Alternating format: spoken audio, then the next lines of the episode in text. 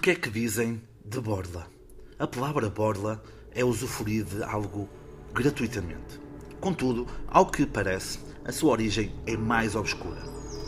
Segundo o dicionário OS, o primeiro significado seria calote passada prostituta e derivaria de uma distinta pronúncia da palavra burla. Já a expressão portuguesa com que os italianos designam os borlistas nasceu com a famosa embaixada enviada por Dom Manuel I em 1514 ao Papa Leão X. Tristão da Cunha chefiou a comitiva de mais de 100 pessoas que levava presentes magníficos para o sumo pontífice, como pedras preciosas, joias, tecidos, um cavalo persa e o primeiro elefante asiático visto na Europa.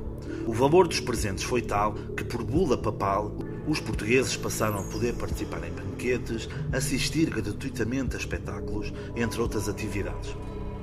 Claro que muitos italianos fizeram-se passar por portugueses, fare il portoghese.